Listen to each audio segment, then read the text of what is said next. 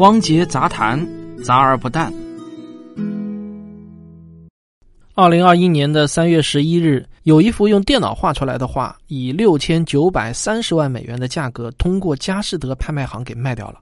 那这次交易啊，也同时打破了活着的艺术家最昂贵作品的世界纪录。这幅画的英文名字呢，叫做《The First Five Thousand Days》啊，翻译过来呢，可以翻译为“第一个五千天”吧。那它的作者呢，名叫毕普尔。根据作者的自述啊，他从二零零七年五月一日开始，就每天坚持原创一幅数码艺术作品。这些作品有的是水笔和习作，有的呢则是精细度很高的艺术作品。截止到二零二一年的一月七号，他坚持了整整五千天，他把这五千张数码作品拼贴在一起，终于完成了这幅大作。而二零二一年的八月三十一日，有一个叫孙雨辰的九零后创业者，花了一千万美元买了一个头像的图标。并且呢，设置成了自己的头像啊。要是你想不起这个孙以纯是谁啊，我来提醒你一下，他就是二零一九年花了四百五十七万美元拍下了巴菲特午餐，最后呢又放了巴菲特鸽子的那个人。他买的其实是一套像素风格的图标中的一个，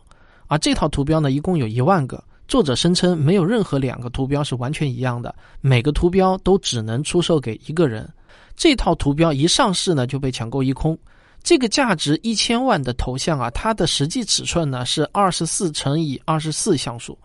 换句话说啊，这是一幅只包含了五百七十六个像素的数码图像。那换算过来，每一个像素的价格呢，可以高达一万七千多美元。怎么样？听到这里是不是听不懂了？别急啊，还有更厉害的。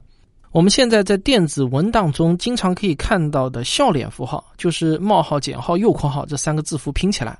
啊，这是一九八二年九月十九日，卡内基梅隆大学的计算机科学教授斯科特·法尔曼发明的。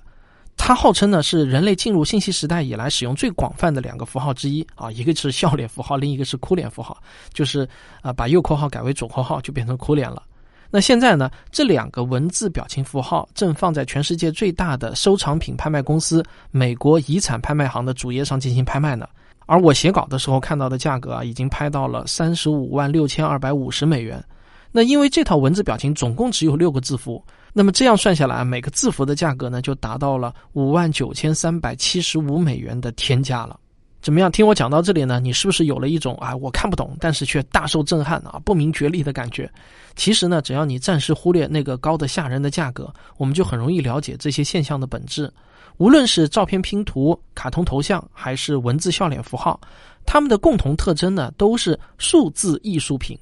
而一个叫做 NFT 的技术啊，翻译成中文的话，可以说是不可替代令牌的技术，就为这些数字艺术品的交易提供了保障。大家别被“不可替代令牌”这个奇怪的名词吓到啊！其实呢，它还是很好理解的。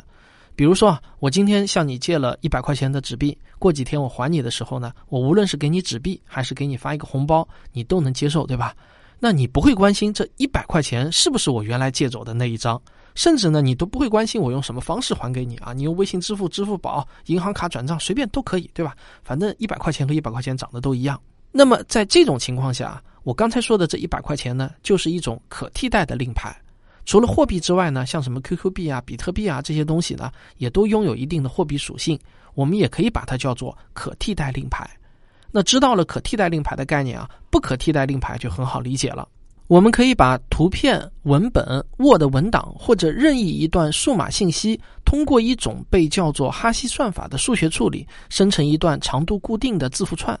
这个字符串的最大特点呢，就是不可逆。也就是说啊，没有人能够通过字符串反向推出原始信息到底是什么，而且只要原始信息有一丁点儿的不同，生成的字符串也会完全不一样，没有任何的规律。所以呢，人们也把这个字符串形象的称作是数字指纹。哎，它就好像我们人的指纹一样，它是某个电子文件的唯一特征。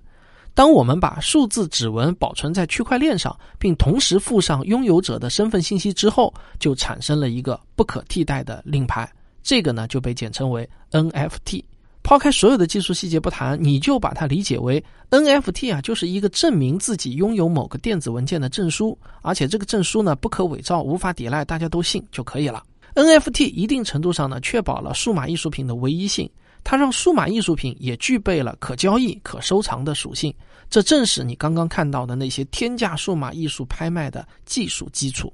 不过，不知道你有没有注意到，我刚刚说的一定程度上确保了数码艺术品的唯一性，而不是说绝对保证了数码艺术品的唯一性。难道说花了几千万美元还不能确切的获得一件数码艺术品的拥有权吗？很遗憾，确实不能，因为数码艺术品不同于传统艺术品的地方是它的可复制性。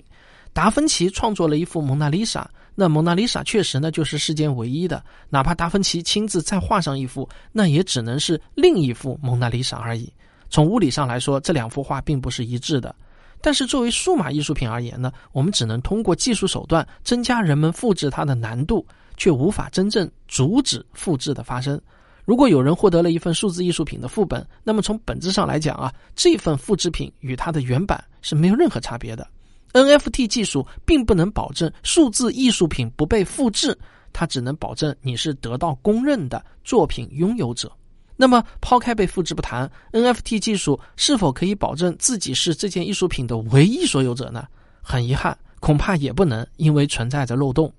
此话怎讲呢？前面我们说过啊，只要输入的数据存在一丁点儿的不同，哈希算法生成的数字指纹就会不一样。如果你在一篇文档的末尾加一个空格，或者呢，你把一张照片上的一个像素的颜色稍微改变那么一丁点儿，对于它的观看者来说啊，他们仍然是相同的文件和照片，但是对于算法来说呢，他们确实就是完全不同的数据了，当然也会拥有完全不同的数字指纹。如果我把一张照片注册为 NFT 艺术品卖给了你，然后呢，我在这张照片的外面加一个白色的边框，再卖给另外一个人，你会同意吗？我想你当然不会同意。但是从技术上来说啊，这两张照片的确就是两件不同的 NFT 艺术品了。所以呢，NFT 从技术原理上并不能避免一幅作品被反复的出售。真正能够保障买家权益的，还得是与作者的交易约定。大部分作者出于行业道德呢，一般都不会重复出售自己的作品。但是啊，也有例外。比如啊，我们一开始提到的《The First Five Thousand Days》的那个作者毕普尔，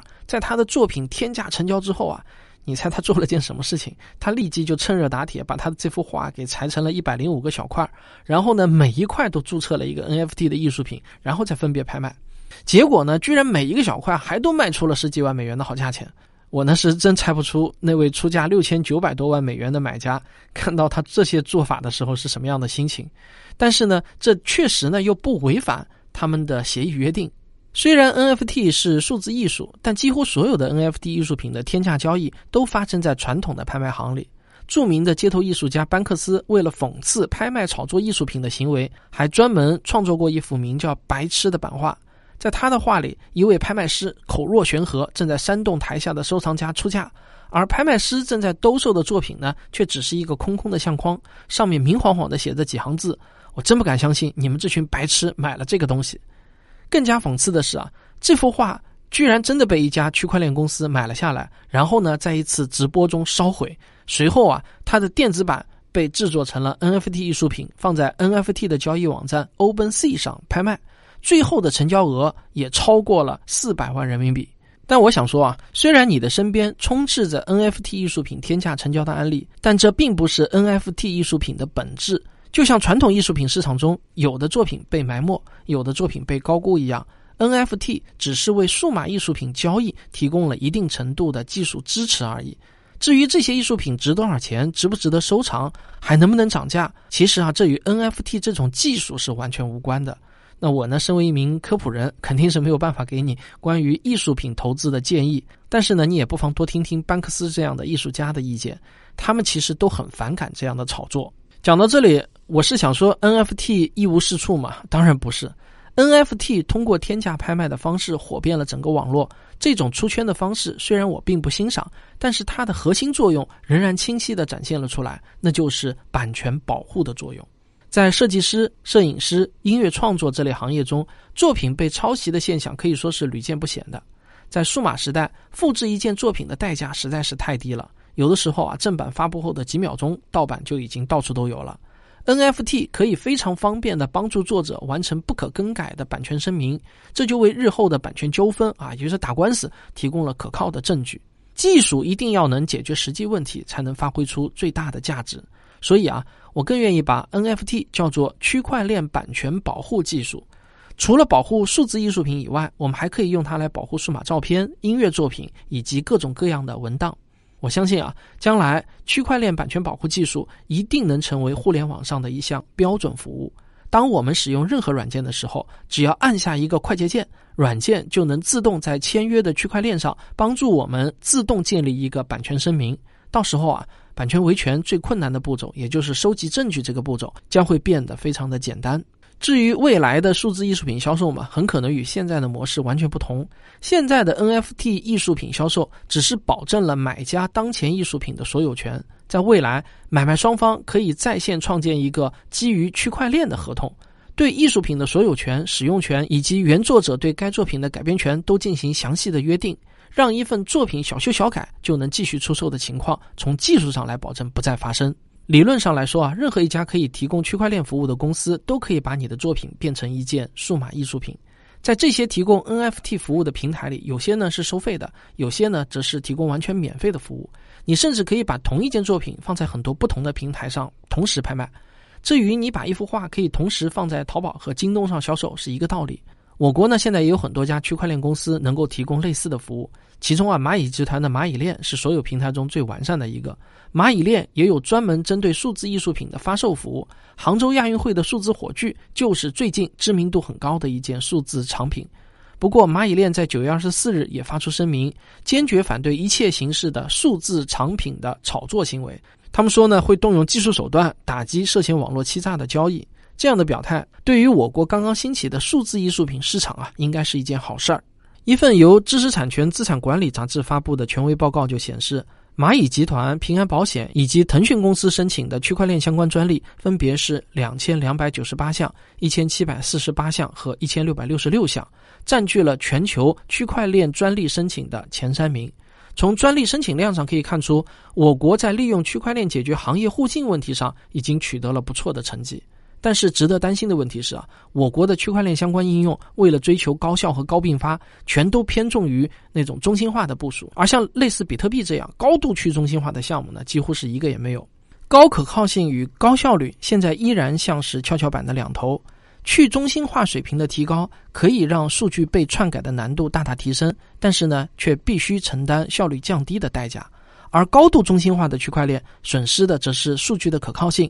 如果一个区块链系统只有一个节点，那么数据的安全性就会降低到与传统数据存储相差不多的水平了。目前，在可靠性和效率之间平衡和妥协，仍然是区块链企业需要面临的最大难题。根据我的预计呢，未来的区块链应用可能会根据实际应用进行细分。那些对数据安全要求很高的项目，可能会选择高度去中心化的部署方案。而那些必须支持高并发的项目，比如帮助设计师保存大量的版权信息，使用偏向中心化的部署方案，也是一个可选项。好，今天这期节目说了这么多呢，我其实只是需要你记住，NFT 啊，它其实呢是一项版权服务，它不是收藏品的代名词啊，大家不要用错这个词的含义。虽然那个让人一夜暴富的投资机会并不存在，但是一个基于区块链的高度互信的互联网时代却正在向我们走来。好，这就是本期的《汪杰杂谈》，感谢您的收听，我们下期再会。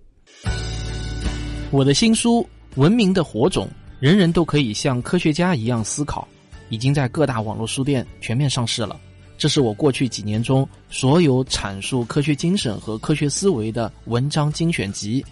有些话，如果你自己无法开口对亲朋好友说，就可以赠送我这本书，你懂的。